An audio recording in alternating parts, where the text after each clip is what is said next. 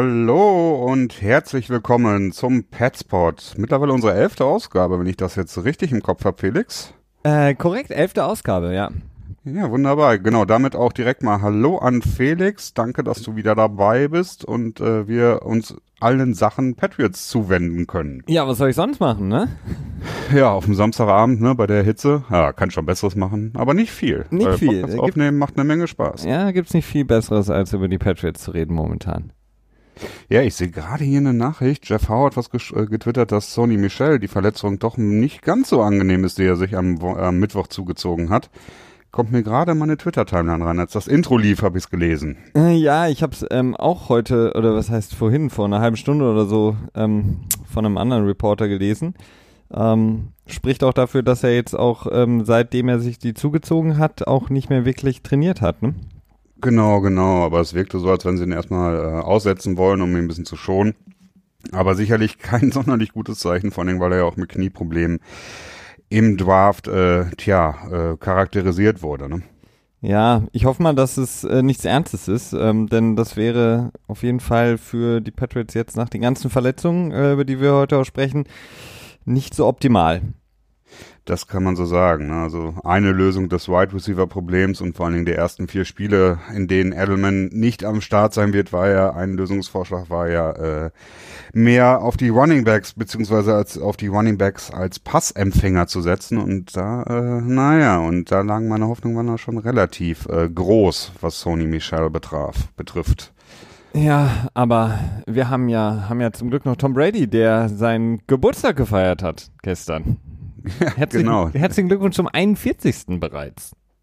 Ja, 41 Jahre, das ist schon äh, ein knackiges Alter, ne? Also da äh, muss man schon sagen, es ist, ist nicht der erste Quarterback, der auf, ähm, naja, auf, ich sag mal, auf Star-Niveau in dem Alter noch spielt. Ich glaube, Brad Favre hatte seine letzte Saison auch mit 41 gehabt oder war das 40? Bei den ähm, Vikings die Saison? Ja, Hm, ich meine, nee, ich glaube nicht, dass er 41 war. Ja, okay. Ja, vielleicht betritt er da doch schon so langsam so äh, unentdecktes Wasser. Oder wie heißt das auf Englisch? Uncharted, Uncharted Waters. ähm, also insofern, ja, man es ist auf jeden Fall besonders und man kann nur hoffen, dass äh, nicht der Albe, der ja, häufig zitierte, äh, das häufig zitierte Runterfallen vom Cliff in, in naher Zukunft für ihn steht und dass er so weitermacht. Ne?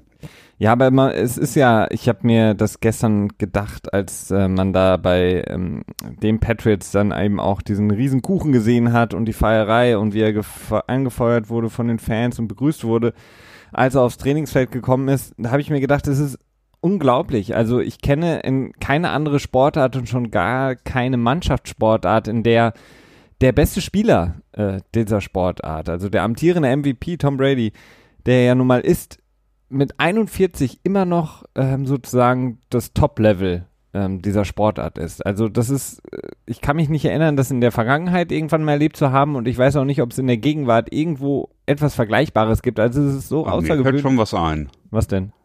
Ludger Bärbaum. Ja, aber das, ich, Nee, ich rede das ist nicht, das ist nicht zu vergleichen. ich red, ich red von Mannschaftssportarten. Also in der Ja, aber die, Mannschaftssport... die, die Team von die Team, äh, es gibt doch auch Teams beim beim äh, beim Reiten. Aber das ist natürlich was völlig anderes. du hast recht. Ich, mir, mir, mir, mir kam Ole einer Björndalen in den Sinn, äh, der Biathlet. Aber selbst der ist äh, in seinem Alter dann nicht mehr äh, top-notch gewesen. Und man muss wirklich sagen, Tom Brady ist mit 41 Jahren in einer Mannschaftssportart, in der wir ja auch in der NFL so ein etwas, so nicht, ich will nicht sagen, diesen Jugendwahn erleben, auf jeden Fall immer mehr junge Spieler, die die Liga erstürmen und deutlich schneller, deutlich größeren Erfolg haben, als es in der Vergangenheit der Fall war. Aber dass da immer noch ein 41-Jähriger der beste Spieler in der Liga ist, der beste Spieler des Sports, das ist ja unglaublich. Also ich kann mir nicht, ich, ich erinnere mich an sonst nichts anderes oder ich wüsste jetzt auch nichts. Also bitte belehrt mich, äh, schreibt uns, wenn ihr da was anderes wisst, aber für mich ist es unheard of. Also das ist eine unglaubliche Leistung. ja, das kann man definitiv so sagen. Gut, ich meine, man kann als als erleichternde Faktoren kann man anfügen, dass man als äh, Quarterback äh, nicht nicht die physikalische Höchstform, die Athletik braucht, wie es jetzt halt ein Wide Receiver und ein Cornerback braucht. Ne?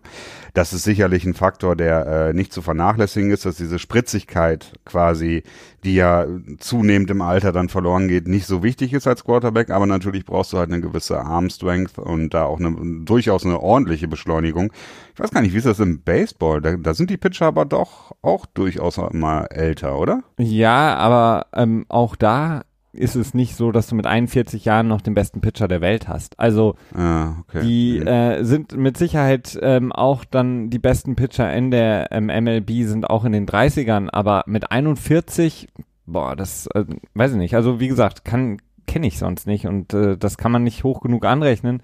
Und vor allen Dingen ähm, ist er ja ähm, im Gegensatz zu den anderen Quarterbacks ja auch immer noch da. Also klar ist die Position nicht so anstrengend vielleicht oder erfordert nicht so viel Athletik wie andere Positionen im Football, aber andere Quarterbacks haben das ja auch nicht geschafft. Also es ist wirklich großartig und wenn man dann sieht, dass jetzt Leute wie, wie Aaron Rodgers sagen, okay, ich habe viel erreicht in der Liga, im Grunde genommen ist mein letztes Ziel auch in die 40er zu spielen, so wie Tom Brady, dann ähm, ja, sagt das ja schon einiges darüber aus.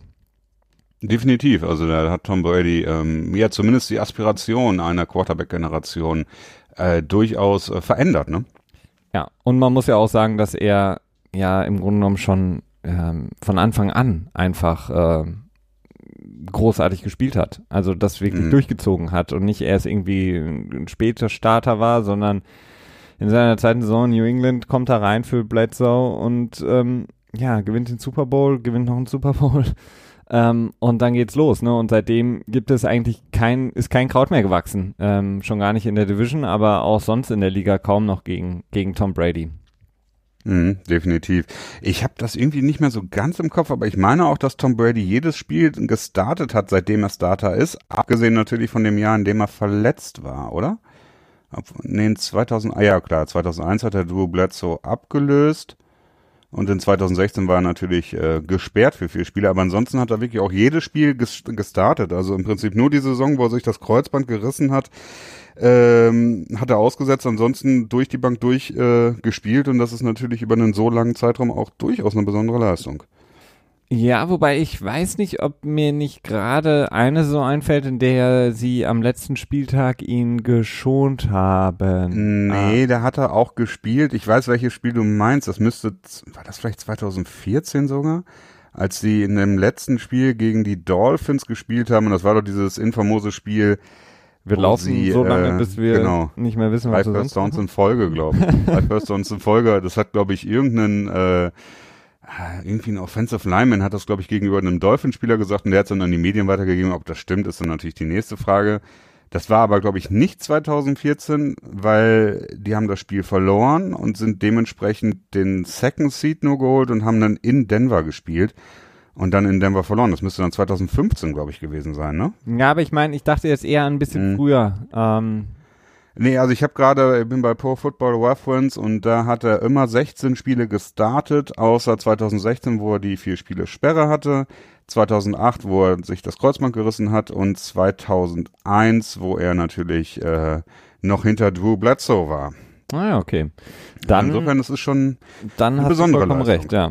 ja. ja. Also, und es gab ja auch durchaus so einige Verletzungen mal zwischendurch. Er hat immer mal so rumlaboriert, hatte man eine Saison Achilles-Probleme, glaube ich, gehabt und äh, ja, also es gab ja immer, er hat immer mal Wehwehchen, das ist ja auch ganz normal im Football. Ich glaube, da gibt es selten einen Spieler, der äh, ohne Schmerzen durch die Saison konstant durchgeht.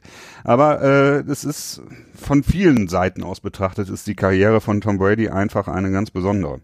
Ja, und vor allen Dingen, man muss ja auch sagen, dass diese Wehwehchen so ab 2010 so ein bisschen zugenommen haben, aber dann auch wieder weniger geworden sind. Jetzt zum Beispiel in der letzten Saison im Grunde genommen neben der Handverletzung, ähm, die Rex Burkhardt ihm da die Hand aufgeschnitten hat, hatte er ja auch kaum über die Saison hinweg wirklich mal, dass er über Wochen hinweg, ähm, wie er es sonst vorher häufiger mal gemacht hat, das eine oder andere Training ausgesetzt hat. Ne? Also er war da, mhm. ein, zwei Mal hat das dann auch gemacht, dass er ausgesetzt hat mit, weiß ich nicht, Knie oder was auch immer, was es war, aber sonst war er immer durchgehend auch ähm, mit dabei. Mhm. Ja, das ist, also, ähm, hat ich meine, das kann er sich natürlich auch nicht erlauben, ne? wenn er dann so, so ein, so ein Healthy Lifestyle-Modell äh, aufbaut und dann muss er ja bei jedem Training dabei sein, ne? sonst ist ja direkt schlechte Publicity. Hast du eigentlich mitbekommen, was Gronk ihm geschenkt hat? Nee, leider nicht. Ich habe nur die Pressekonferenz mitbekommen, in der Gronk gesagt hat, dass er äh, sich noch nichts überlegt hat und dann, na, aber mir fällt schon noch was ein und dann wieder so dreckig äh, gegiggelt hat. Ja, vor allen Dingen meinte er doch, ähm, dann hatten ja Reporter gefragt, was es denn sei, ähm, ob er es verraten dürfte oder könnte und dann meinte er, nein, das kann er nicht, sonst kriegt er große Probleme. Und da war ich sehr Ach, gespannt, nee, ah. was es denn sein könnte, aber ich habe seitdem auch nichts mehr gefunden dazu. Ja, keine Ahnung. Wahrscheinlich irgendwie sowas leicht äh, Jugendliches, äh, äh, Anzügliches. Das würde halt zu Gong passen, ne? Ja. Oder vielleicht schenkt er ihm den Football, den Gong selber vermarktet, der irgendwie auch Musik spielt oder so, ne? ich glaube, Tom oder Brady war, war, war, gestern Abend dann essen mit Matt Damon und Ben Affleck. Ja, vielleicht, wer weiß. Aber dann, äh, ich glaube, ich, ich, glaub, ich weiß, was Gonk ihm geschenkt hat. Ja? Eine LKW-Ladung Monster Energy Drink. den, den hat Brady direkt im, im, in Boston im Hafen versenkt. genau, und das war ah, eine Boston Tea Party dann. Mhm. Aber ja, ich weiß nicht, ob sich das als Tee qualifiziert. nee, wahrscheinlich nicht. Nee, ich habe das gerade mit, äh, mit Bill Belichick verwechselt, der ja ähm, gesagt hat, er wusste noch nicht genau, was er ihm schenken sollte und ihm würde noch was einfallen.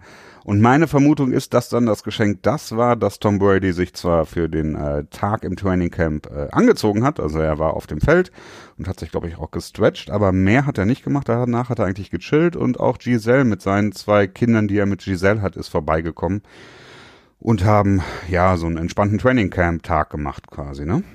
Ja, so wie man sich das vorstellt, einen entspannten Training Camp Tag. ja, wenn du die, wenn, wenn du die Ziege bist und Geburtstag hast, dann, äh, dann kannst du dir das leisten, ansonsten eher nicht. Da äh, kannst du nur mal Glück haben, wenn dein Kind geboren wird, dass du da mal kurz weg darfst, wie es, glaube ich, Flowers gerade im Moment ist. Der ist, glaube ich, Papa geworden und der durfte ein paar Tage weg, aber ansonsten ist da äh, relativ straffes Regiment. Absolut. Und ja, auch ein paar neue Gesichter, die wir da haben. Oder ja, definitiv. Eins auf jeden äh, Fall. Ja, ein bedeutendes, sag ich mal. Ne? Ich glaube, Eddie Pleasant, den hatten wir, glaube ich, noch nicht drin gehabt im Potten, als wir letzte Woche drüber gesprochen haben.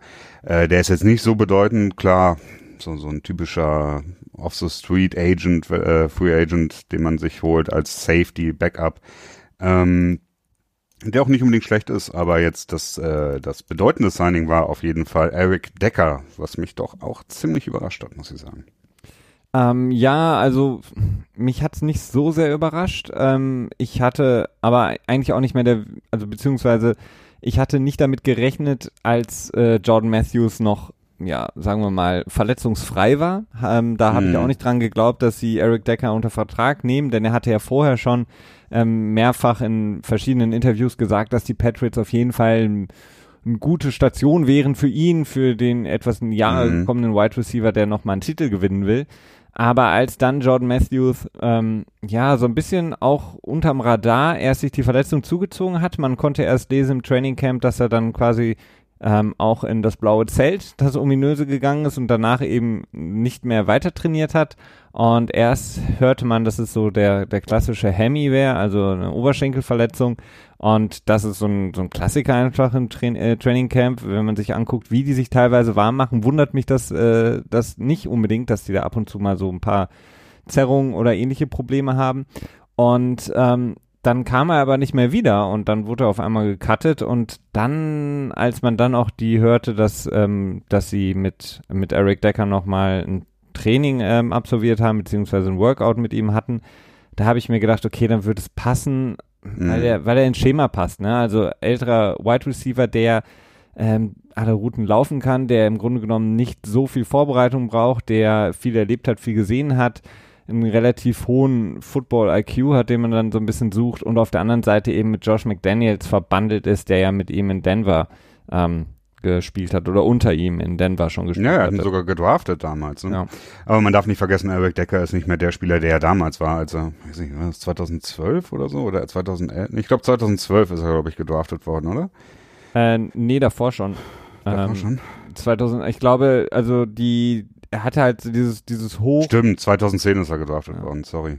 Dieses Hoch mhm. hatte er natürlich mit äh, unter Peyton Manning äh, damals in genau. Denver, als er mit Demarius Thomas dieses ähm, sehr, sehr starke Duo ge, äh, ja, das starke Duo gebildet, danke, gebildet hatte und da dann im Grunde genommen sehr, sehr viel Aufsehen auf sich gezogen hat, auch mit seinen Stats und ähm, den Touchdowns, die er gefangen hatte von Peyton. Ähm, danach ist es so ein bisschen abgegangen. Also ähm, Jets und auch Titans war jetzt nicht mehr so großartig. Ja, definitiv. Also da ist er, ich meine, okay, in Denver war ja damals auch der zweite Wide Receiver oder vielleicht 1B, je nachdem, wie man es nennen möchte, ist dann mehr oder weniger in die Free Agency gestartet mit der Aspiration, ein erster Wide Receiver zu werden. Und das hast du, wie du es gerade schon gesagt hast, das hat er nicht so ganz geschafft. Ähm, Allerdings, ja, er hat schon noch ganz passable Zahlen hingezaubert. Ne? Hat letztes Jahr 54 Receptions gehabt für 563 Yards, also ein 10 Yard Average. Es ist okay-ish, würde ich es jetzt mal nennen. Ne? Mhm. Ähm, es wird aber, er wird aber nicht die, der Weltretter sein. Also das, darauf darf man sich, äh, darf man nicht hoffen.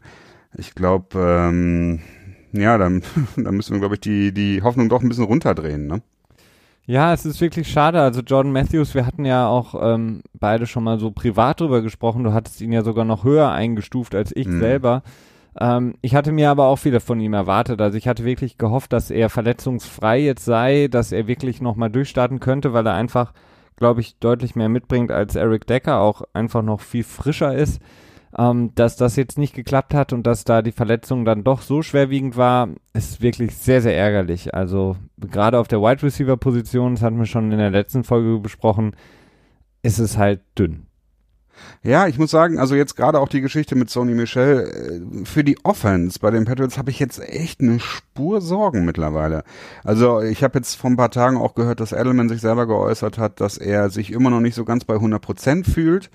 Ähm, ist auch naheliegend, das habe ich jetzt auch im Podcast oder in beiden Podcasts, glaube ich, auch häufiger mal gesagt. Es ist, dauert häufig länger als nur ein Jahr, um von einem Kreuzbandriss wieder zurückzukommen.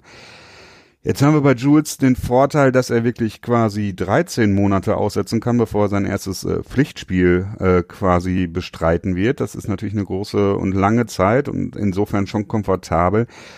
Aber ob er wirklich die komplette Spritzigkeit, diese Fixheit nenne ich das immer, ne? Wenn du mal quick und fast von Englisch ins Deutsche übersetzt, das geht nicht so einfach. Ähm, aber dieses äh, fixe Cutten quasi, ne? Ob er das wiederkriegt, ob er da auch dieses Vertrauen in sein Knie hat, weil das sind ja schon enorme Belastungen und das ist ja dann komplett gegenintuitiv quasi, ob er das so schnell hinkriegen wird. Ich hoffe, dass er schafft, aber ich habe so ein bisschen Fragezeichen dabei. Dann die Geschichte, mit Sony Michel, bei dem ich mir wirklich ja, ich, ich habe Produktion gesehen, die auf ihn abgewälzt werden muss. Ähm, denn ne, in die ersten vier Spiele fehlt Jules und danach, klar, du hast Brandon Cooks nicht mehr. Passempfänger ist ein bisschen dünner geworden, deswegen habe ich gehofft, dass, dass Michel da schon einen Teil von auffängt. Ne? Also nicht, dass er der zentrale Punkt der Offense wird, aber einen Teil auffängt. Und ähm, das nächste Fragezeichen, ähm, klar, Matthews ist jetzt rausgefallen. Ne?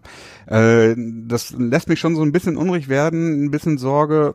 Also ja, also im Moment habe ich so, hm, hm. Ja, es geht mir ähnlich. Also ähm, vor allen Dingen was was jetzt Michelle angeht, denn die, die Running Backs, die die, die, die Patriots gerne ähm, sehr, sehr vielseitig einsetzen, äh, mit verschiedenen äh, Personal, also Packages spielen, häufig mit zwei ähm, Running Backs spielen, gerade mit zwei Shifty Running Backs, wie beispielsweise jetzt Michelle jemand wäre oder auch James White oder auch Burkhardt gleichzeitig in verschiedenen Sets. Das ist sehr, sehr wichtig für die Patriots, glaube ich, wenn sie diese Sachen spielen können. Das heißt, wenn hm. ich hatte wirklich gehofft, dass er Dion Lewis schon relativ schnell, relativ gut ersetzen kann oder vielleicht eben auch noch das eine oder andere Element dazu bringen kann. Das ist jetzt sehr ärgerlich mit seiner Verletzung. Bei, bei äh, Jules, glaube ich, dass es wirklich, dass er wirklich nicht bei 100 Prozent ist. Also ich glaube, dass einerseits, was du sagst, dass es eben länger dauert, auf der anderen Seite kann ich auch mir vorstellen, dass er, was er sagt, dass es auch zumindest wahr ist. Ich glaube auch, dass er nicht so zurückkommen wird, wie wir ihn noch vor, sagen wir mal, zwei, drei Jahren gesehen haben, als er wirklich, als sein, sein Stern so ein bisschen aufgegangen ist, als er da der Go-To-Guy war und ähm, ja, im Grunde genommen jeden. Ja, Dollar verdrängt hat auch, ne? Ja, und wirklich verdammt, verdammt stark war. Ich glaube, so wird er nicht mehr zurückkommen.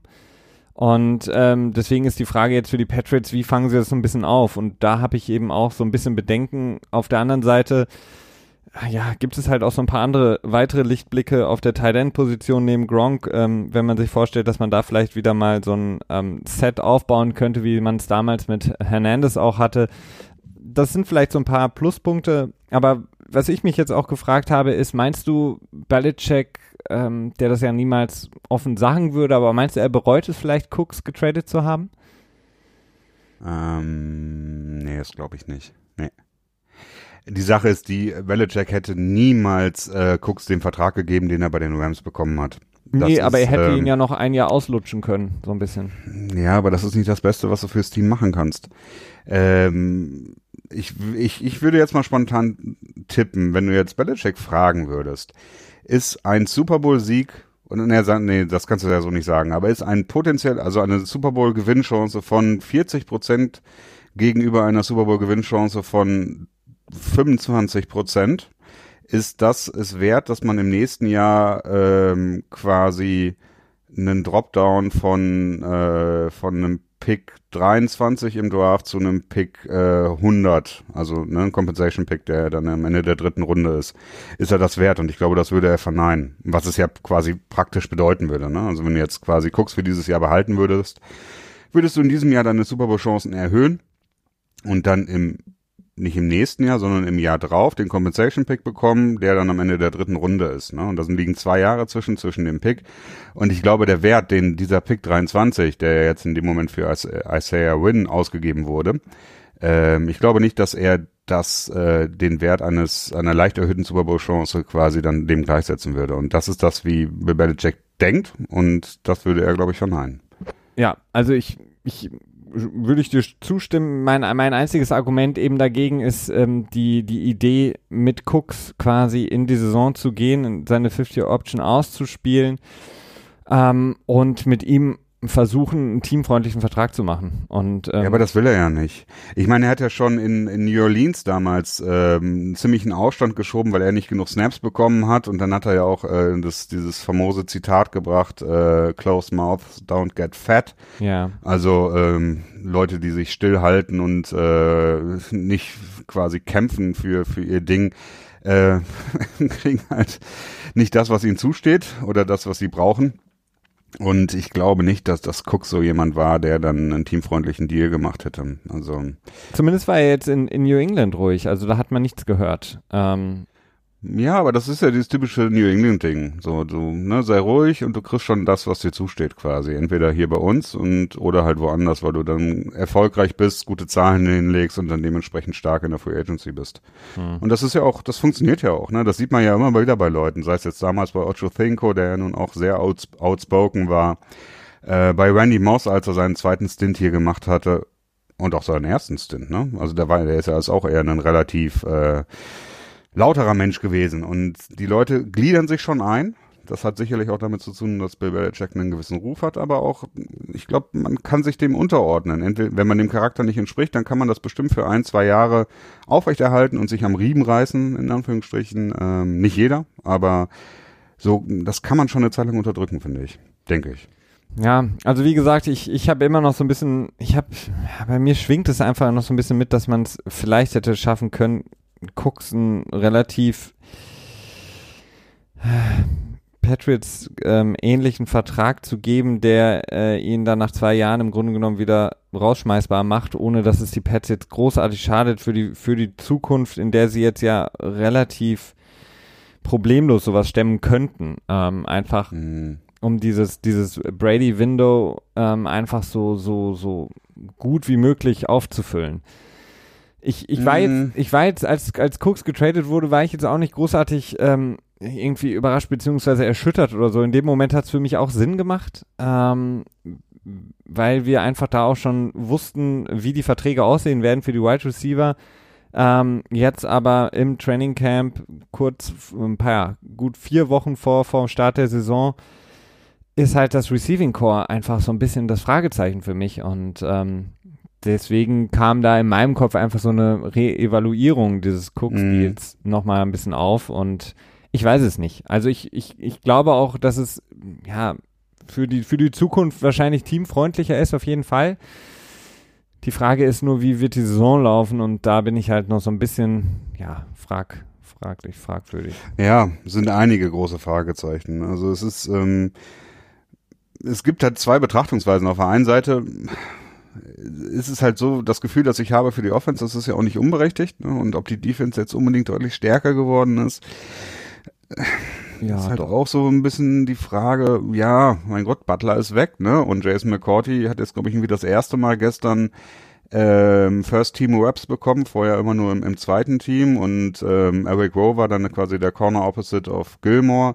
Duke Dawson hat ähm, tja, nicht beeindruckt, so wie ich das mitbekommen habe, aber auch nicht irgendwie enttäuscht. Das war so, hm, ja, okay, ist das jetzt unbedingt gut? Und JC Jackson, der undrafted Rookie Free Agent, der so ein bisschen ähm, Bass bekommen hat, äh, tja, ähm, naja, deswegen Corner-Sache, hm, würde ich jetzt nicht sagen unbedingt besser. Ich meine, das hatten wir ja letztes Mal schon gehabt, ne?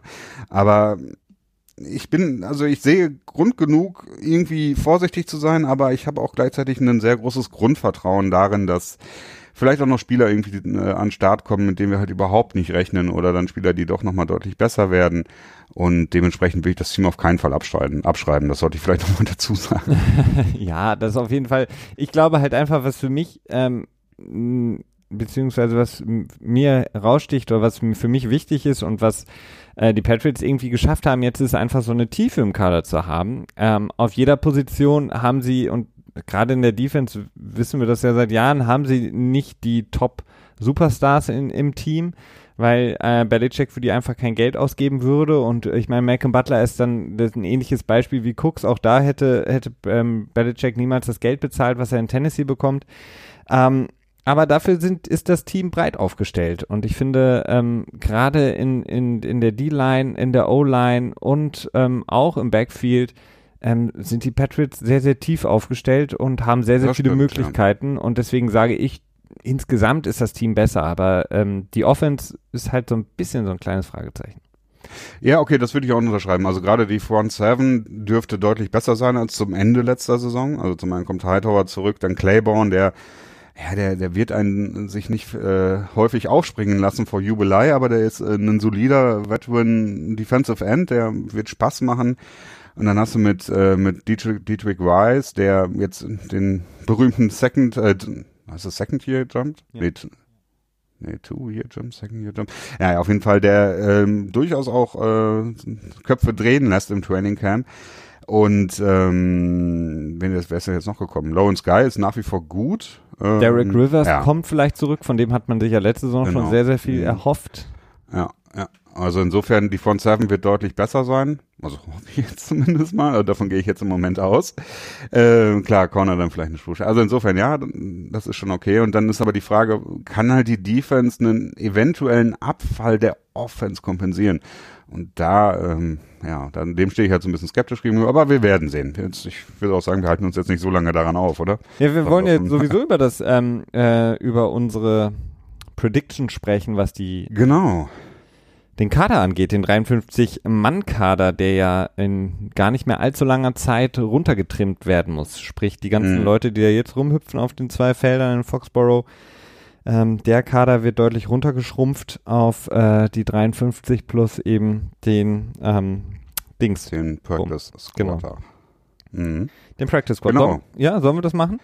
Ja, wir können eben kurz erklären. Also wir haben uns beide separat voneinander uns den Kader angeschaut. Äh, ich muss dazu sagen, ich habe den Kader von Patriots.com genommen. Also ich bin mir nicht ganz sicher, ob der komplett ist. Aber äh, wir haben uns jeweils gedacht, okay, wie wird der Kader am Ende aussehen und selber so eine Prediction gestaltet und äh, werden die jetzt einfach mal nacheinander positionsmäßig abarbeiten und wenn wir was Spezielles finden, darüber quatschen, oder? Ja, genau. So machen wir das.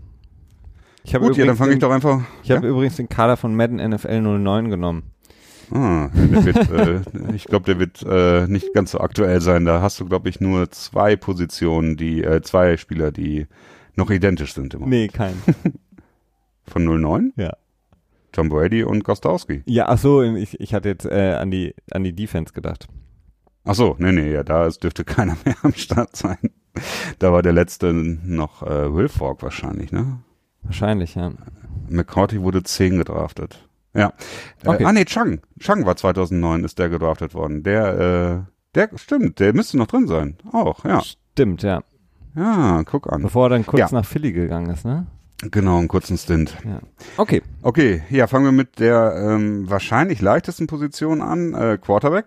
Da habe ich zwei Plätze zugewiesen und ähm, für mich ist Adling raus. Also nicht komplett gecuttet. Ich werde, ich vermute, dass die Patriots ihn ähm, versuchen in den Practice Squad hinein zu manövrieren. Und ähm, ja, also Erklärung dafür immer, wenn die Patriots drei ähm, Quarterbacks getragen haben, dann waren das auch immer besondere, in Anführungsstrichen. Ne? Und äh, entweder war das ein höher gedrafteter Rookie, sei es jetzt äh, Ryan Mallet oder Garoppolo, und halt der erfahrene Backup, jetzt wieder mal Brian Hoyer, wie es auch damals schon mal der Fall war. Und dann hatten sie drei gehabt und jetzt haben sie mit Edling, den haben sie in der siebten Runde gedraftet. Ich könnte mir gut vorstellen, dass sie zum einen überzeugt hat bis jetzt noch nicht so sonderlich in, mit seinen Würfen. Und zum anderen glaube ich, dass die Chance auch relativ groß ist, dass man den auf den eigenen Practice Squad äh, ja, reinbekommt. Ne? Ja, ich habe ihn äh, trotzdem drin. Ich sage jetzt einfach mal, ähm, um dass sie mit den drei Quarterbacks in die Saison gehen, in den 53-Mann-Kader. Mhm. Ähm, weil ich, also ich habe zumindest gehört, dass er ähm, schon ein bisschen überzeugt hat, also dass er jetzt nicht so ein Bass generiert wie ein Jimmy Garoppolo vielleicht, aber dass er auf jeden Fall sehr, sehr viel Upside hat, dass sie ihn auch gut finden. Und ähm, auch wenn er deutlich niedriger gedraftet wurde, sehe ich ihn so ein bisschen als vielleicht so ein Jacoby Brissett, den sie damals ja auch mitgenommen haben. Und ähm, deswegen nehme ich, nehme ich ihn mit und mhm. gehe mit drei Quarterbacks in die Saison. Ja. Ja, da will ich jetzt gar nicht so großartig widersprechen. Ich glaube es zwar nicht, aber es ist auch genauso gut möglich. Ich, das ist irgendwie, glaube ich, so eine 50-50 50-50 Sache. Ja. Ähm, dann mache ich mal weiter. Ähm, ja mit einer ganz schwierigen Position, äh, Fullback. Ähm, mit einem gehen sie meistens in die Saison und ich glaube auch dieses Mal wird James Devlin nach seiner Vertragsverlängerung ähm, relativ sicheren Spot haben, weil er einfach. Nicht Pogi? Wer? Nicht Pogi? oder Pogi oder Poggi? nee, James Devlin ähm, äh, oft verkannte Position, aber ja. für die Patriots sehr, sehr wichtig und ähm, gerade gerade jetzt mit auch ähm, einem jungen Sonny Michel auf jeden Fall sehr, sehr gut, wenn man ihm auch nochmal einen Fullback zur Seite stellen kann. Und sie benutzen ihn ja auch sehr, sehr häufig in ihren Packages, um so ein bisschen Verwirrung zu sorgen. Ja, definitiv. Also ist auch für mich relativ außer Frage, dass Devlin mit in den Kader reinkommen wird. Ähm, sicherlich nicht gesetzt, aber auf, kein, auf keinen Fall in irgendeiner Art und Weise der Roster-Bubble äh, in Bedrohung. Nur habe ich, ähm, ich packe immer die Fullbacks eigentlich immer auch in die Runningbacks rein. Äh, dementsprechend würde ich dann jetzt auch direkt mit den Runningbacks weitermachen. Ja. Und bei den Runningbacks, also mit Runningback und Fullback zusammen, habe ich sechs Positionen. Mhm. Ähm, natürlich Sony Michel, das sollte relativ klar sein. Auch Jeremy Hill überrascht jetzt nicht sonderlich. Rex Burkhardt genauso wenig. Äh, Brandon Bolden finde ich nicht ungefährlich. Ich glaube, er wurde auch dieses Jahr schon mal wieder gecuttet. Oder? Oder war das letzte? Nee, ich glaube schon, ja. Ja, aber relativ äh, schnell wieder. Ah, nee. Oder war der Free Agent? Ich glaube, der war Free Agent, ne? So war das, glaube ich. Aber äh, Brandon Bolden habe ich auch drin und äh, James White. Also insofern, da ist jetzt nicht so viel Überraschung am Start. Äh, man hört jetzt von den Rookie Running Backs nicht unbedingt viel, die im Camp am Start sind. Die Überraschung, die vielleicht da ist, ist, dass Mike Gillespie weg ist und ähm, naja, ob das jetzt unbedingt eine Überraschung ist. Ja, ich habe es genauso wie du. Ähm, große Überraschung wäre es nicht mit Mike Gillespie, weil er einfach ähm, schon im letzten Jahr, ich meine, ab, ab gefühlt Woche, weiß ich nicht, was war das, vier, fünf, ja, irgendwie sowas war relativ. Spätestens nach, bin, äh, ja doch, ja doch, eigentlich schon. Also da war er einfach weg vom Fenster und seitdem hat man eigentlich auch nichts mehr gesehen. Von daher wäre das relativ sicher, glaube ich auch. Ähm, Brandon Bolden würde ich auf jeden Fall relativ sicher mitnehmen, weil einfach Bill Belichick so viel Wert auf Special Teams legt. Ähm, jetzt auch mit den Veränderungen in den Regeln. Mhm. Ähm, brauche da, glaube ich, auch erfahrene Leute, die ähm, gut tackeln können und Brandon Bolden ist einer der besten Special Teamer, den, die sie in New England haben und jemand, der immer, wenn es hart auf hart kommt, weil er das Playbook kennt, weil er schon lange mit Brady zusammenspielt, ähm, auch da mal reingeworfen werden kann, wenn es wirklich dann, wenn du dir vorstellst, ähm, es geht, äh, weiß ich nicht, Woche 16 ähm, oder 17 oder erstes Playoff-Spiel, der eine oder andere ähm, Running Back ist verletzt, dann kommt irgendwie, weiß ich nicht, Rex Burkhardt rein und fummelt zweimal, dann ist der raus mhm. und dann kommt häufig äh, Bill Belichick zurück auf Brandon Bolden das haben wir in der Vergangenheit gesehen, deswegen habe ich ihn so als Security Blanket und auf jeden Fall als Special Teamer immer dabei. Ja. Ja, es ist naheliegend. Ich habe nur so ein bisschen Bedenken dabei, die Patriots, ich weiß gar nicht, ob die Patriots schon mal jemals in meiner aktiven Karriere einen äh, Dedicated äh, Return Man hatten. Ähm, wenn nur ganz kurz. Hatten, vielleicht haben sie Hester noch mal kurz gesigned, bevor er in Ruhestand gegangen ist. Nee. Um nochmal irgendwie sowas. Aber die Sache ist ja die, das hat halt auch einen Trickle-Down-Effekt, weil ähm, Cordell Patterson mit Sicherheit ja auch in der Punt-Coverage spielen wird und dort dann vielleicht als ähm, als als Gunner beziehungsweise als ähm, Weiß arbeiten wird und äh, hat er glaube ich sogar auch schon und dann ist die Frage, was der Trickle Down Effekt für einen Brandon Bolden bedeutet, ob dann seine seine Fähigkeiten nicht mehr ganz so besonders sind. Aber es ist nicht vermessen, wenn man denkt, dass äh, Bolden auch dieses Jahr wieder äh, als Special Teamer bei den Patriots am Start sein wird. Ja, und vielleicht kann man ja dann auch, ähm, es ist, man kann ja dann auch immer sehr schön viel rotieren und wir haben letztes Jahr gesehen, dass Rex Burkett zum Beispiel auch sehr viel Special Team gespielt hat. Wenn man mhm. jetzt davon ausgeht, dass Rex Burkett in diesem Running Back Core ein ganz, ganz essentiell wichtiger Running Back ist, äh, noch vielleicht mehr als im letzten Jahr, ähm, könnte ich mir auch vorstellen, dass man ihn dann eben rauszieht aus dem, äh, aus der Punt Coverage oder der Kickoff Coverage und dann eben jemand wie Brandon Bolden seinen Platz einnimmt. Ja, ja, ja durchaus möglich, durchaus möglich. Ähm, Wide Receiver. Ähm, genau. Wie viel hast du da? Ich gehe mit sechs Wide Receivern in die Saison. Jetzt mal im Vergleich zum letzten Jahr ist das ein bisschen mehr, ähm, beziehungsweise ähm, doch ist einer mehr. Ähm, und zwar gehe ich mit Jules, ich rechne ihn jetzt mal mit rein, ähm, trotz der Vier-Spiele-Sperre. Ähm, dann Hogan, Dossett, Eric Decker, glaube ich, dass er schaffen kann. Patterson und Slater, der ja offiziell auch als Wide Receiver geführt wird im Kader. Ähm, Kenny Britt, wie gesagt, hatte ich schon mehrfach angesprochen, ist für mich jemand, den, bei dem ich nicht glaube, dass er schaffen wird, den Cut.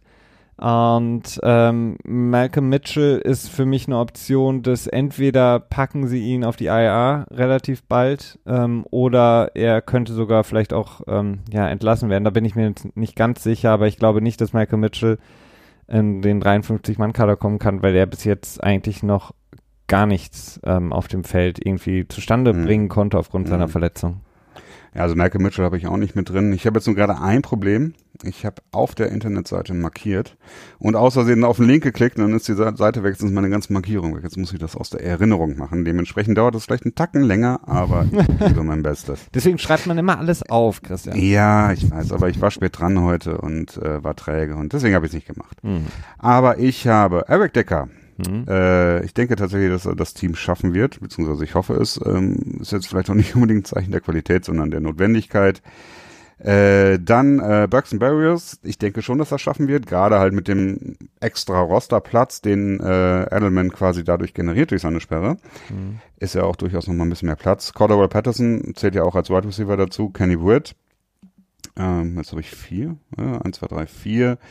Äh, Chris Hogan Nummer 5, äh, Matthew Slater Nummer 6 als äh, hauptsächlich Special Teamer, aber trotzdem Wide Receiver. Und äh, Julian Edelman und Philipp Dossett.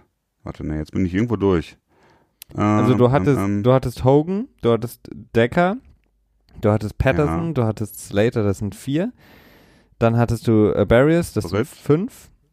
Dos, sechs. Dossett sechs. Und Jules wäre dann der siebte und Kenny Britt der achte. Mhm. Okay, dann, äh, fuck, da muss ich jetzt ganz, ganz schnell, ganz spontan noch einen davon rauskegeln. Ähm, das mache ich ungern. Ne? Aber dann, ja, dann ist es wahrscheinlich echt Kenny Britt, obwohl ich so viel auf ihn hoffe. Ja, Kenny Britt. Ja, Kenny Britt auf der Roster-Bubble und fliegt leider raus. Also, bei, also sogar noch einer mehr als bei dir. Ah, bei Barris ist für mich so ein klassischer ähm, ähm, Practice Squad, Practice Squad äh, Spieler, ja, das ist auch möglich. Big ja. gedrafteter mhm. Wide Receiver, der im Grunde genommen nur in der Slot spielen kann. Eine, eine Position, die extrem viel Vorbereitung bedarf bei den Patriots. Man sieht das, ich meine, wie lange hat Edelman gebraucht, um dieses Vertrauen mit Brady aufzubauen, in der Slot wirklich da zu spielen. Gleiches gilt für Amendola, der am Anfang seiner Karriere in, in New England nicht überzeugt hat. Ähm, viel zu schwierig in meinen Augen im, im Playbook der Patriots, ähm, diese Position, vielleicht die, die, was die, dieses Football-Verständnis angeht, vielleicht die schwierigste äh, bei den Pets und deswegen glaube ich, brauchen, müssen sie noch weiter fördern und auf den Practice Squad schieben. Ja, ist auch durchaus solide Argumentation, der ich folgen kann. Ähm, da mache ich mal weiter, wenn du deine, ähm, deine Notizen so ein bisschen ähm, wieder aus dem Gedächtnis zurückkramen musst. Ja, ich bin hier schon fleißig am Klicken. ähm, gut, ähm, die, die O-Line, ähm, da gehe ich mit acht O-Linern in die kommende Saison. Ähm, ein weniger, als es in den letzten Jahren immer der Fall war. Es, häufig sind sie mit neun in die Saison gegangen. Ich habe Andrews, Isaiah Wynn, äh, Trent Brown, äh, Brian Schwanky, den sie jetzt relativ kürzlich gesigned haben, Marcus Cannon, Jack Mason, Joey Tooney und Ted Karras. Ähm, Adrian Weddle ist vielleicht da so der bekannterste Name, den ich rausnehme, der jetzt nicht so wirklich überzeugt hat für Cannon. Ähm, klar ist es ein bisschen riskanter, weil Cannon eben die Verletzung noch vielleicht so ein bisschen in sich drin hat. Aber mhm. ich glaube, mit Trent Brown hätten sie jemanden, der auf jeden Fall äh, switchen könnte. Und mit Isaiah Wynn haben sie sowohl auch jemanden, der dann auch wieder switchen könnte für Trent mhm. Brown. Also ein paar mehr Spieler momentan bei in der O-Line, die ähm, verschiedene Positionen auch bekleiden können. Von daher glaube ich, können sie da den Roster-Spot sparen und in die Defense dann stecken. Ja, ich, äh, das glaube ich nicht. Also O-Line, da bin ich mir relativ sicher, dass es neun werden. Das ist, glaube ich, seit Jahren sind es, glaube ich, immer neun oder zehn. Ähm, bin mir aber auch nicht 100% sicher, aber Neun das habe ich so im Hinterkopf. Ja. ja.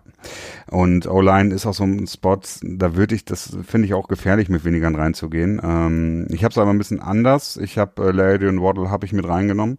Mhm. Ähm, der war jetzt so lange bei den Pets und sie haben ihn schlussendlich auch wieder unter Vertrag genommen. Das werden sie nicht ohne Grund gemacht haben. Und ich finde, dass er auch ja eigentlich immer ganz okay gespielt hat, ne? Ähm, als als Backup durchaus in Ordnung. Ähm, ich habe nur noch Ted Karras und Cole Croston mit am Start. Mhm. Ähm, für, dies, für das Interior. Interessant.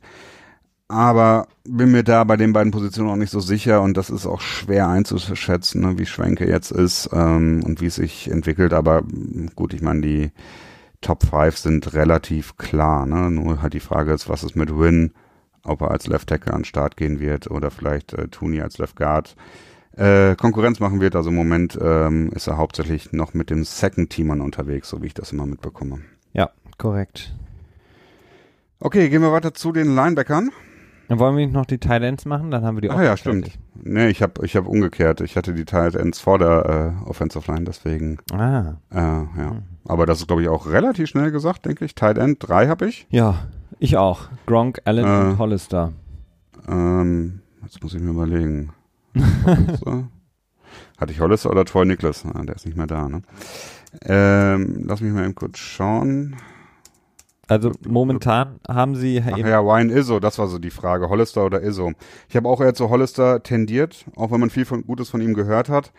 Ähm, aber Iso ist eigentlich wieder so ein klassischer äh, Practice Squad Dude, ne? Und Hollister ist halt, er hat halt echt ein bisschen Action bekommen in den letzten Tagen. Also insofern wahrscheinlich wird es so sein, ne?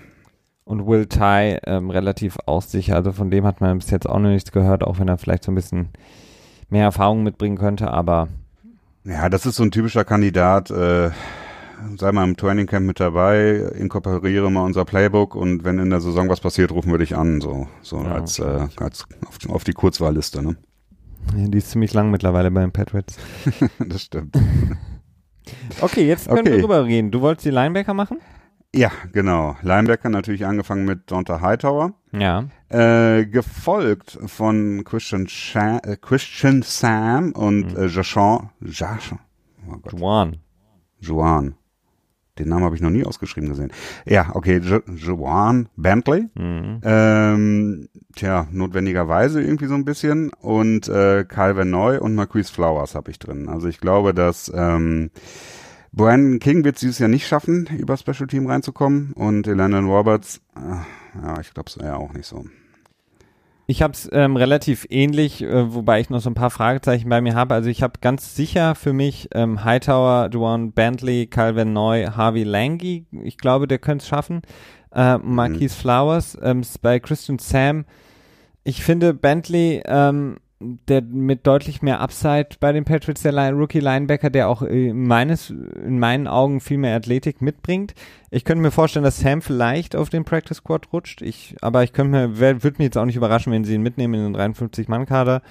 Ähm, und ähm, genau, Harvey Lange habe ich das Gefühl, dass er, wenn er wirklich von seinem schweren Autounfall bei 100 Prozent ist, dass er ähm, von seiner ähm, ja, von seinem Können her auf jeden Fall mit rein müsste bei den Linebackern. Ich glaub's ehrlich gesagt nicht. Ähm, ich glaube, ich habe tatsächlich, ich habe mich eben gefragt, als ich das zusammengestellt habe, Harvey Lange, und habe mich gefragt, ob ich den Namen in dieser einen Woche Training Camp auch nur einmal gehört habe. Ich habe ich hab nicht ich gehört. hab's, ich hab's gehört.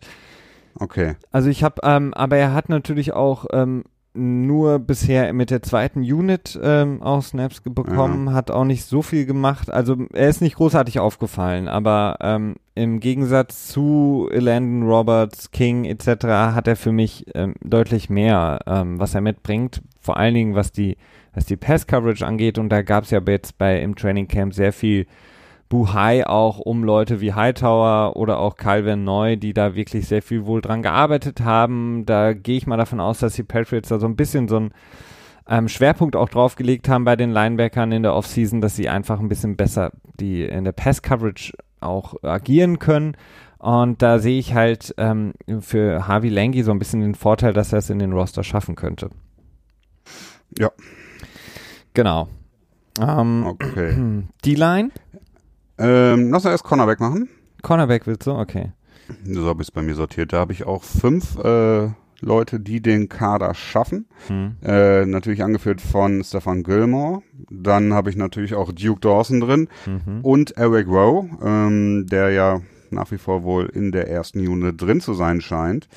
Äh, als undrafted Rookie Free Agent, mein erster, den ich in den Kader reinbringe, ist JC Jackson, der ähm, wirklich viel, äh, viel Push bekommt. Also insofern sind die Chancen da, glaube ich, auch nicht schlecht. Und äh, als fünften habe ich drin Jonathan Jones, der, ja, ja. Aber äh, das ist so auch so ein bisschen die Sache. Ich glaube nicht, dass Jason McCourty es schaffen wird. Ich habe da irgendwie, das ist so, so meine erste Überraschung, würde ich sagen. Meinst du? Ja, also ich habe da irgendwie ein schlechtes Gefühl im Moment bei. Kann auch sein, dass er verletzt ist irgendwie und deswegen so ein bisschen langsamer spielt oder so, dass da irgendwie noch sowas ist und er noch ein bisschen braucht und deswegen geschont wird. Ähm, ich glaube, er hat gestern irgendwie das erste Mal mehr oder weniger überhaupt First Team Raps bekommen und das, ähm, das, das riecht irgendwie für mich alles ganz schön komisch. Ja, aber wäre jetzt auch nicht das erste Mal ähm, bei den Patriots. Also ich könnte, ich, ich, ich sehe ihn eigentlich relativ sicher auch mit drin, weil einfach der ähm, die, die, die Cornerback-Position sonst einfach sehr, sehr schwach besetzt wäre, vor allen Dingen was Erfahrungen angeht, weil ich Mhm. habe auch äh, JC Jackson mit dabei, ich habe Duke Dawson mit dabei, ich habe auch noch Ryan Lewis mit dabei. Ähm, Eric Rowe ist für mich so ein Kandidat, obwohl er ähm, mit dem First Team Raps ähm, bekommt momentan, ähm, überzeugt er nicht wirklich in meinen Augen. Ähm, das, was man hört von den Cornerbacks, ist jetzt nicht unbedingt Eric Rowe, sondern das sind Stefan Gilmore, das ist Jackson, das ist auch Lewis, der sehr viel ähm, Gutes macht. Ähm, und Eric Rowe hat auch in der letzten Saison für mich sehr schwach gespielt, ähm, hat auch einige Spiele nicht gemacht. Ähm, Mhm.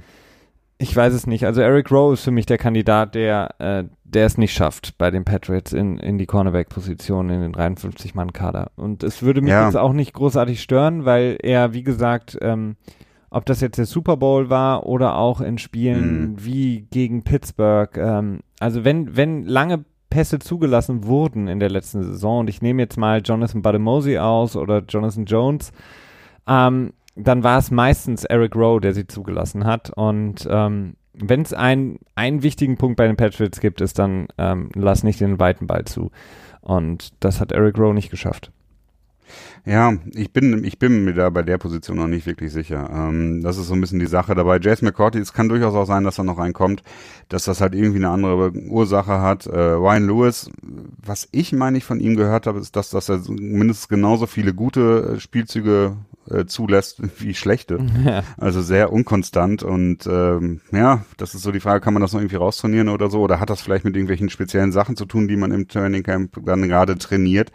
Dass es gar nicht sein Fehler ist, ne? Ja. Äh, das kann natürlich auch sein. Aber ähm, naja, es ist, es ist auch einfach echt nicht leicht. Dann lass uns, lass uns weitermachen. Ähm, willst du jetzt die Safeties machen, weil es passender wären? Ähm, ja. Ja, da habe ich äh, fünf, ähm, und zwar Chung, McCordy, Ebner, der auch als Safety, äh, wenn er auch fast nur Special Teams spielt, ähm, Duran Harmon und den relativ neu akquirierten, vorhin schon angesprochenen Eddie Pleasant von den Texans, der es schaffen könnte. Moment, ich habe auch, ich habe die genau dieselben, aber ich habe mir nur vier notiert. Chung, McCordy, Ebner, Pleasant und Harmon. Ja. Sind fünf. Ja, dann habe ich Pleasant, glaube ich, nicht mit drin. Hab nur vier.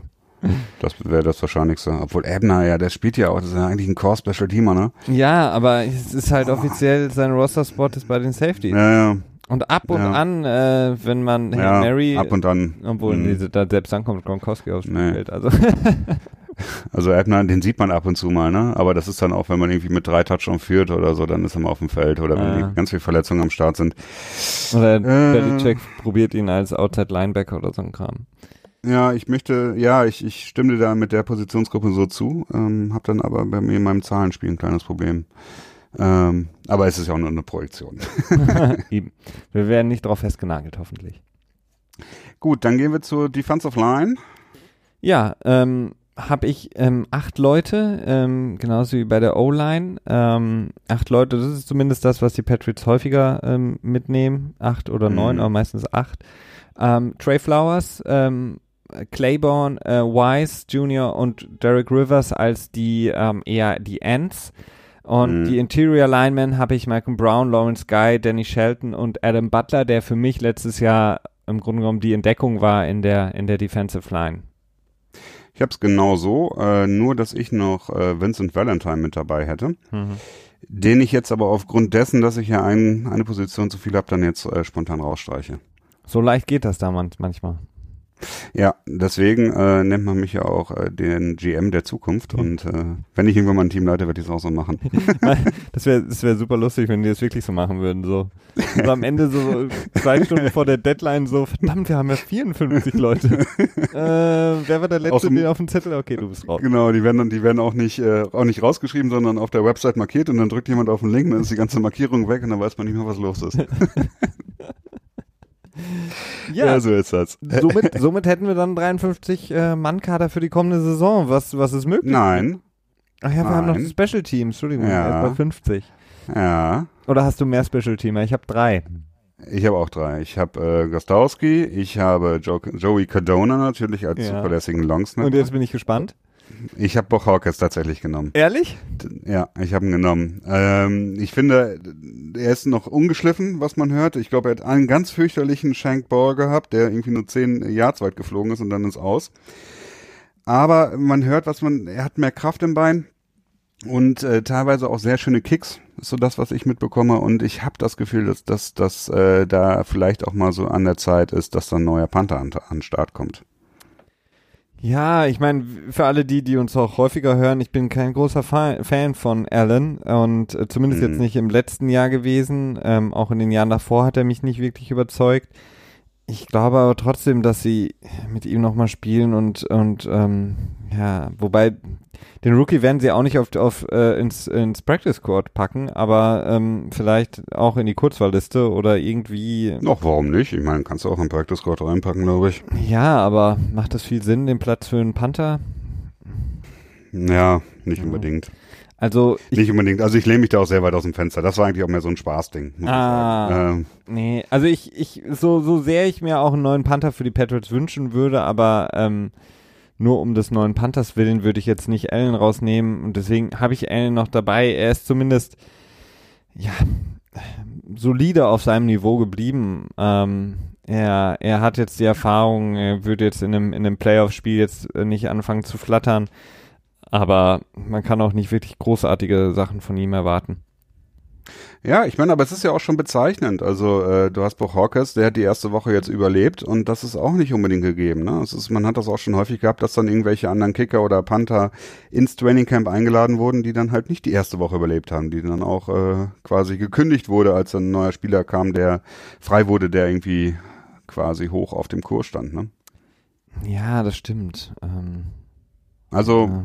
Es ist halt, es ist aber auch eigentlich ziemlich unmöglich, das vorherzusehen. Das muss man auch einfach dazu sagen. Ja, das stimmt, aber äh, ich, ich muss, äh, auch wenn es jetzt nicht Patriots äh, ist, aber ähm, ich, ich habe mich sehr, sehr gewundert, als ich die Nachricht gesehen habe, dass ähm, die Raiders, be- beziehungsweise Gruden, dein Mhm. guter Freund Christian, Hm. ja ähm, ihr komplettes Special Team ausgetauscht haben diese Saison. Und vor allen Dingen Sie haben jetzt Giorgio Tavacchio, der ja den großartigen Janikowski verdrängt hatte als Kicker, haben sie jetzt rausgeschmissen, nachdem sie schon Mackett King, den in meinen Augen besten Panther, äh, rausgeschmissen hatten und Cordell Patterson ähm, mhm. rausgeworfen hatten, haben sie jetzt ihre drei Core Special Teamer rausgeworfen. Ähm, ultra interessant fand ich das. Also es, es gibt dafür auch eine ganz, ganz leichte Erklärung. Äh, Gruden hat halt einfach gemerkt, dass die Medien zu sehr auf ihn rumdreschen, dass er mit so, mit so vielen alten, vermeintlich äh, verblühten Talenten aufwartet, dass er sich jetzt gedacht hat, okay, ich muss den Altersschnitt ein bisschen runterbringen und jetzt fängt er mit ganz vielen Jungen im äh, Special Team an. Nee, der die haben ja Mike Nugent gesigned. Ach echt? haben, die, nicht, haben die nicht einen Rookie Panther? Ja, aber als Kicker ja, okay. für Tavecchio haben sie jetzt Mike Nugent, der treibt den Ja, okay. ja, Mike Nugent, das stimmt natürlich, aber mit dem Panther kannst du den Schnitt natürlich. ja, so ein bisschen. ja. ja. okay. Äh, ich habe übrigens mir eine Notiz erstellt auf meinem Handy, die äh, Grudenisms heißt. Ich werde da jetzt immer die ganzen, die ganzen Gruden-Zitate sammeln und äh, die besten dann immer hier zum Besten geben. Das ist schön. Oder vielleicht in unserem anderen Pod, dem GFL-Pod. Ja, ja, sowohl hier als auch da. Genau. Ja, also ich denke mittlerweile die meisten kennen, kennen natürlich unser, unser Flagship. Und das, das, äh, das äh, unseres Labels. Ja. Genau. Ich habe noch einiges, Felix. Ja, ich weiß. Ah, gut, ich dachte schon, das hat sich gerade schon so angehört, als wenn du hier so Richtung Feierabend gehen wolltest. Ja, ich habe schon alles ausgemacht hier. Sehr gut. Hm. ähm, ja, erstmal newsmäßig haben wir da noch was, lass mich eben kurz auf meine, ähm, meine Notizen schauen. Ähm, so ein bisschen Alex Guerrero-Stuff. Es ist, war jetzt wohl so, dass er diese Woche jede Woche am Start war. Mhm. Müssen wir jetzt nicht ewig drüber reden, aber es könnte sein, dass er so ein bisschen, ein bisschen Appeasement von Bill Belichick äh, quasi an Start gebracht wurde, um Tom Brady zufriedenzustellen, dass Guerrero jetzt vielleicht mehr Kompetenzen bekommt, beziehungsweise mehr Rechte bekommt. Hm. Möglich. Hm. Ja, möglich. Hm. Brady war ziemlich angepisst, als er gefragt wurde, ob Edelman, Edelmans Suspendierung etwas zu tun hatte mit, äh, mit dem TB12-Programm und hat darauf, äh, naja, nicht freundlich reagiert. Nee, das, das war wirklich prompt abgebrochen. Das war wirklich heftig. Also er hat ja wirklich geschrien, dann fast schon, I'm out. Ja, ja. Lass mich in Ruhe. Und wer hat's, wer hat's gefragt? Ben Roland. ja, also der ist, äh, der bleibt seiner Linie treu. Also insofern, äh, die Geschichte ist nicht ganz vorbei. Aber ja. Äh, Drew Rosenhaus wurde gesichtet bei den Patriots. Könnte ein Indiz dafür sein, dass äh, der ähm, Vertrag von Rob Gronkowski bald äh, angegangen wird. Aber ich glaube, das ist jetzt auch nicht so, so besonders, dass Drew Rosenhaus so als Agent seine Top-Klienten abklappert in, im Training Camp. Ne? Nee, ich habe es dann auch nochmal ein bisschen nachgelesen. Ähm, er hat ja mehrere bei den Patriots, aber er hat auch andere Training Camps besucht. Mhm. Ähm, irgendwie muss er ja auch so ein bisschen was machen für sein Geld und ähm, wenn jetzt gerade kein neuer Vertrag ansteht. Also er hat auch seine anderen Klienten in den anderen NFL Training Camps besucht und mal ein bisschen gesagt, mhm. so hi, lasst uns doch mal demnächst mal ein bisschen sprechen. Also nicht allzu äh, bedrohlich dann. Ja, das denke ich auch. Äh, noch so ein bisschen aus der Kategorie Fun, was ich so ein bisschen in die Richtung gepackt habe, äh, von den Kommentaren von ähm, Lane war das, glaube ich, ne, von Philly, der gesagt hat, die Patriots hätten keinen Spaß.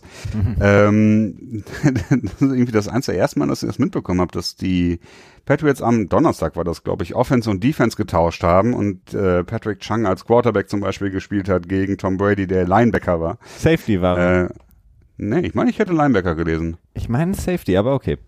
Äh, Safety macht durchaus mehr Sinn.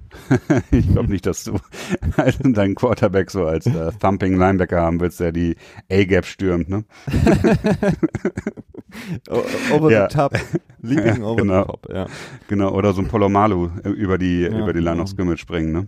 Nee, äh, ja, also insofern schon so ein bisschen witzig, aber jetzt auch nicht unbedingt so besonders. Und dann natürlich die Sache, dass Isaiah Wynn es geschafft hat, den zweiten Punt zu fangen äh, den ersten hat er noch gedroppt, glaube ich. Den zweiten hat er gefangen. Das ist auch so eine Tradition, die ja schon, schon ewig war. Ne? Ich meine, Wilfork hat ja auch häufig dann immer die Punts gefangen. Das hat dann auch immer für viel Jubel gesorgt und äh, für mehr Freizeit. Sebastian Vollmer, glaube ich, auch der Deutsche, Stimmt, hat, ja. glaube ich, entweder in seiner Rookie oder in seiner zweiten Saison, ich weiß nicht mehr genau, ähm, auch, nee, ich glaube in seiner Rookie-Saison, ähm, ja. aber da beim ersten Mal gefangen. Also ah, der brauchte okay. keine zwei Versuche. Das war noch so ein bisschen aus der Kategorie Fun. Nachrichtenmäßig, die Zahlen von dem Vertrag von Decker sind so halb raus. Äh, 1,9 Millionen für ein Jahr.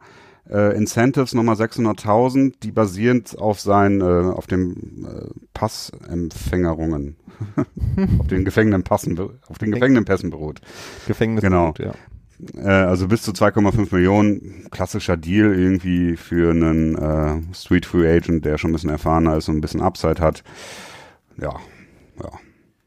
Ja, man hat ihn sehr viel reden sehen mit Bill Belichick. Die waren in sehr großem Austausch jetzt im, im Training gestern. Ähm, ja, also wie gesagt, man kann nur hoffen, dass er, dass er so ein bisschen aufblühen wird, dass er den Patriots so ein bisschen Veteran Presence da gibt ähm, auf der Wide Receiver Position und vielleicht auch so ein bisschen, ja, ja, ein bisschen was produziert. Aber man kann nicht zu viel erhoffen, dass sonst hätte er mit Sicherheit schon vorher irgendwo anders einen Vertrag unterzeichnet. Ja. Dann habe ich noch ein, äh, so, ein, so ein kleines Nugget, so ein kleines äh, Wissensnugget, das wahrscheinlich die wenigsten von euch wissen. Äh, ich glaube, Felix, du weißt es, wir haben auch schon mal drüber gesprochen. Das ist so ein bisschen dieses Cap-Geekige, was mir so in mir ist. Und zwar warte ich eigentlich schon seit, ich glaube, vier Jahren mittlerweile darauf, dass die Patriots einen äh, Bonus auf ihr Cap bekommen und zwar in Höhe von, ich glaube, 3,25 Millionen. Auf jeden Fall sind es um die drei Millionen für Aaron Hernandez. Das sind Ja. quasi noch Bonuszahlungen, die die Patriots einbehalten haben, beziehungsweise zurückgefordert haben. Nicht einbehalten haben, sondern zurückgefordert haben. Und seit Jahren heißt es ja, es könnte irgendwie demnächst mal wieder gut geschrieben werden. Man weiß es aber nicht genau und es hängt irgendwie noch damit zusammen, dass alle legalen Prozesse, alle juristischen Verfahren um die Causa Aaron Hernandez noch alle abgearbeitet werden müssen und das zieht und zieht und zieht sich und diese 3,25 Millionen, ich frag mich, äh, frag mich wirklich, also so langsam müssten sie ja nun mal kommen. Das ist ja jetzt auch schon vier Jahre her. Ich glaube 2013 ist das gewesen, ne? Hey, Fünf Jahre. ja, 2013 was. Ja. Also insofern ähm, so ein kleines News Nugget, da, da schweben noch 3,25 Millionen so in der Zukunft als ähm, ja als ein Mittelklasse-Spieler oder so oder Immerhin besser als Eric Decker. Ähm, oder oder zwei Core Special Teamer oder sowas. ja, das, das, das, äh, das, also Schwierige an dieser Situation ist ja einfach, dass, ähm, was du angesprochen hattest, ähm, bei dem Aaron Hernandez-Fall äh, ist einiges noch juristisch nicht abgeschlossen. Äh, das muss komplett abgeschlossen sein, sodass die Patriots jetzt dann, ähm, ja, beantragen nicht unbedingt, aber dass sie das bekommen können. Ähm, wir haben in dem Aaron Hernandez-Case noch mehrere Zivilverfahren, die laufen. Ähm, auch die sind bei weitem noch nicht abgeschlossen. Das kann wirklich alles Mhm. noch dauern und vor allen Dingen, ähm, wenn man sich so ein bisschen mit so juristischen Sachen dann auskennt, weiß man, dass sowas Jahre dauern kann. Und ähm, die Patriots jetzt natürlich auch aus, aus eigenen PR-Gründen jetzt damit natürlich nicht so doll immer auf die Kacke hauen wollen, äh, weil der Fall Aaron Hernandez äh, ist traurig genug ähm, und ähm, ja, man möchte natürlich dann nicht als das Team, was quasi seine Probleme nicht erkannt hat, ähm, dann in der Presse auftauchen als die, die jetzt endlich mal das Geld zurückfordern wollen und geldgierig sind und so weiter und so fort, auch wenn es ihnen natürlich logischerweise zusteht. Deswegen glaube ich, dass sie das relativ unter der Hand, also relativ im Verborgenen ruhig versuchen, langsam aber sicher an diese Zahlen ranzukommen. Aber ich kann mir gut vorstellen, dass es noch zwei, drei Jahre dauern wird.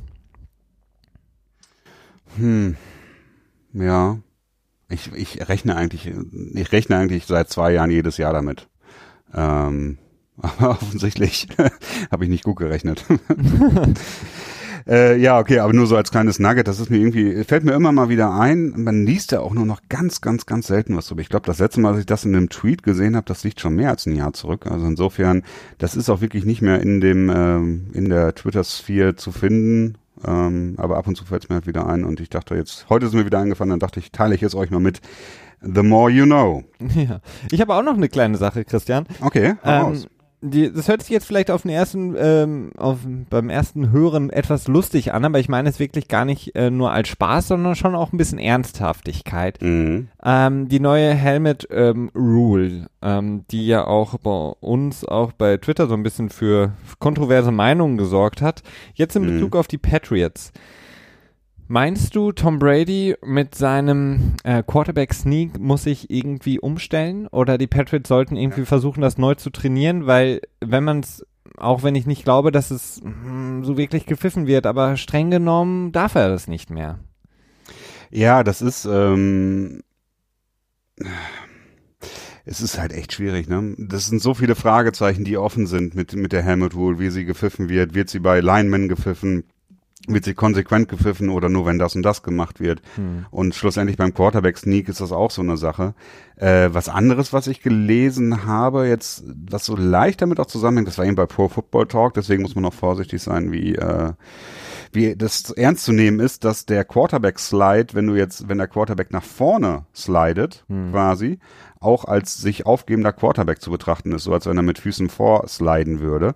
Und schlussendlich könnte man ja auch den Quarterback Sneak so ein bisschen in die Richtung bewerten, dass es dann quasi ein nach vorne sliden ist, weil er, ja, ne, ja, aber klar, er sich mit den Beinen ab, aber wo machst du, dann, wenn du dann, wenn du aber sagst, dass er sich quasi aufgibt, dann ist es ja ähm, mhm. ab dem Zeitpunkt, wo er sich aufgibt, gibt es dann keinen ähm, Raumgewinn mehr. Das heißt, genau, ja.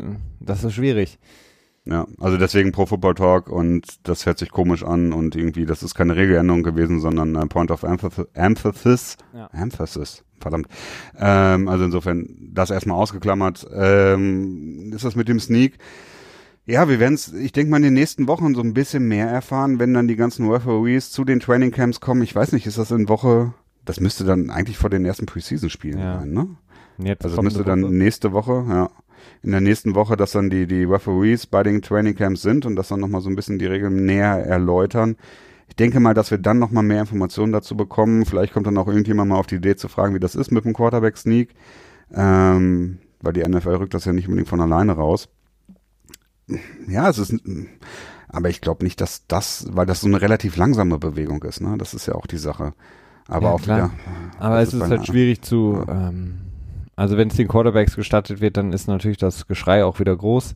Ja. Äh, von anderen Spielern. Ähm, naja, ich, ich, bin, ich bin sehr gespannt. Also diese Helmet Rule, die wird uns auch noch in vielen Fällen außerhalb jetzt von dem Patriots Podcast hier ja. begegnen und umtreiben. Ich habe jetzt noch ein Bild gesehen, das fand ich relativ daneben von Andrew Sendejo, dem ähm, ja, Safety der Vikings, äh, der äh, eine Cappy auf hatte, auf der stand Make uh, Football, was stand drauf? Violent again? Violent Again. Ja. Ach, das meinst du, ja, das ist zum einen, weil das halt diese Mager-Geschichte imitiert und ich finde, das ist jetzt nicht irgendwie, ich finde das immer so ein bisschen blöd, wenn man dann so einen Slogan nimmt und dann, das finde ich so ein bisschen komisch. Was ich noch bei dem gesehen hatte, war, er hat irgendwie so einen, ähm, einen Helm genommen und hat dann, glaube ich, nochmal eine oder zwei weitere äh, Visiere dran gebastelt, ne, weil man ja damit dann quasi äh, die nicht runtermachen sollte und hat dann irgendwie getwittert, so jetzt kann ich von der Regel nicht mehr betroffen werden oder so. Also er zieht das so ein bisschen ins Lächerliche. Vor allen Dingen jemand, der selber jetzt äh, mehrfach mit Gehirnerschütterung aussetzen naja. musste, ist es wirklich relativ stumpf. Ja, das stimmt. Ah ja. Ähm, ich habe noch äh, zwei Would You Rather Fragen an dich. Was hättest du lieber? Und zwar fangen wir mal mit der leichten an. Ähm, die ist mir so selber. Das ist so eine Sache. Was, was hättest du lieber? Hättest du lieber, dass Sony Michel oder Duke Dawson Rookie of the Year wird? Jeweils offensive oder defensive natürlich.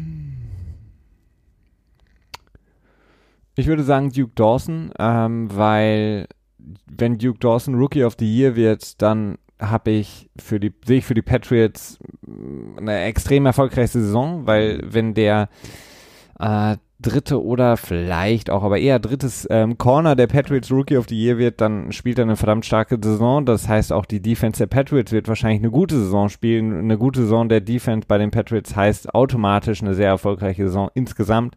Bei Sonny Michel glaube ich halt einfach, ähm, dass er erstmal, auch wenn er einen großen Impact haben wird, ähm, werden die drei anderen Haupt-Running äh, äh, mit, mit äh, Rex Burkett und auch ähm, James White und auch so ein bisschen Jeremy Hill einfach so viel ähm, den Workload sich aufteilen, dass er im Vergleich zu anderen Running Backs wahrscheinlich auch gar nicht so viel Chancen hat, Rookie of the Year zu werden. Wenn man jetzt vergleicht mit Hunt oder auch ähm, Alvin Kamara, die ja sehr, sehr viele Snaps bekommen haben. Ich glaube, ähm, Michel wird nicht so viele Snaps bekommen, dass er dann in die engere Auswahl kommt. Deswegen sage ich Duke Dawson.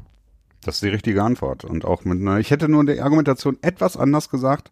Ähm, ich hätte gesagt, wenn er Rookie of the Year wird, dann würde er wahrscheinlich, ähm, also der, der Impact wäre halt deutlich größer. Und das hast du ja auch richtig gesagt. Und ich glaube auch, dass er nicht als Slot Corner Rookie of the Year werden könnte, sondern nur als, ähm, dann als Corner gegenüber von, von Gilmore als zweiter Corner. Ja.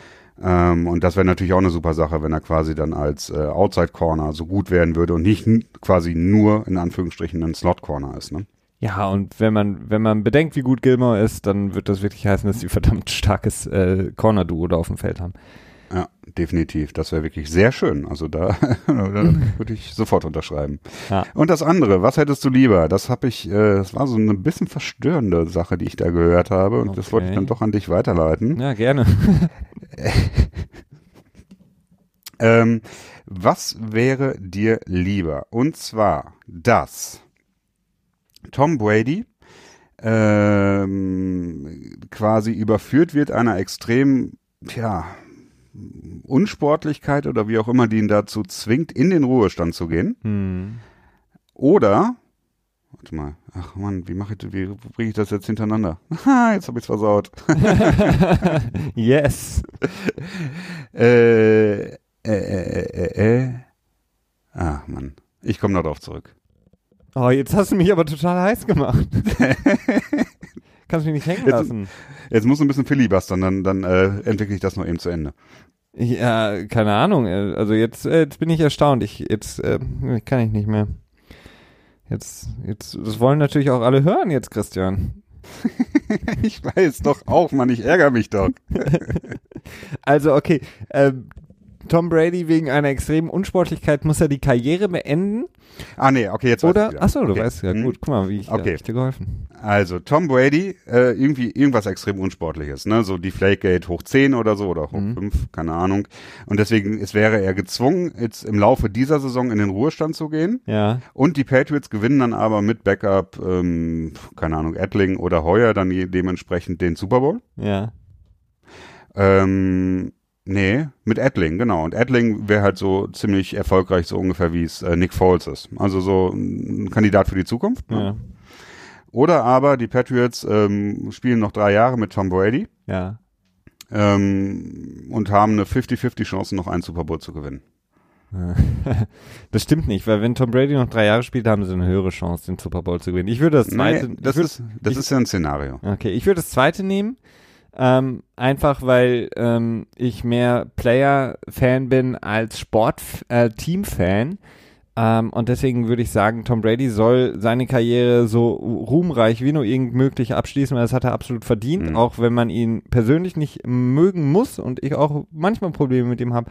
Aber ich finde, es ist einer oder vielleicht der größte Sportler überhaupt unserer Generation und äh, vieler Generationen vor uns. Und deswegen will ich, dass er die äh, möglichst gut seine Karriere beendet, ohne so ein endlos Drama nochmal zu haben. Und ähm, mit einer 50% Chance, den Super Bowl zu gewinnen, kann ich absolut leben. Es ist wirklich eine schwere Frage, ne? weil auf der einen Seite hast du ähm, einen Super Bowl-Sieg und den Kandidat für die Zukunft. So, ne, das ist, das ist ja eigentlich ein Traum. Aber gleichzeitig würde ja auch irgendwie diese Karriere, das, die ganze Dynastie irgendwie in Frage gestellt werden. Und das ist, ähm, das ist schon krass, ne? Und dementsprechend wird auch er dann die zweite Alternative nehmen und sagen, okay, lieber mit Tom Brady die ganze Sache zu Ende, äh, tja, reiten oder wie auch immer. Und ähm, tja, so lange bis es nicht mehr geht. Auf jeden Fall. Gott, jetzt habe ich das, das ärgert mich wirklich. Also ich muss das demnächst ausformulieren und nicht nur so, weil das ist, ah, das war nicht schön. Tut mir leid, Leute, tut mir leid, das, war- das hätte ich Ah, aber besser du hast, das war eigentlich gut gemacht, Christian. Da waren alle so, oh Gott, jetzt will ich's wissen, jetzt will ich's wissen. Und ähm, Ja, stimmt. Ich hätte es auch so aufziehen können, als wenn das so ge geplant gewesen wäre, um die Spannung richtig hochzuhalten. Ne? Ja. also ich hätte dann soweit eigentlich auch nichts mehr. Ich bin dann durch. ich bin auch durch. Wir haben ja auch schon jetzt ähm, ein bisschen was ge geschafft heute. Ähm, ja, in der Tat. Und dann bleibt mir nur zu sagen, danke dir, Christian, ähm, für die Leitung des, der Folge heute. Und ich freue mich schon auf den Dienstag, ähm, wenn wir mit unserem, wie du sagst, Flagship ähm, unterwegs sind.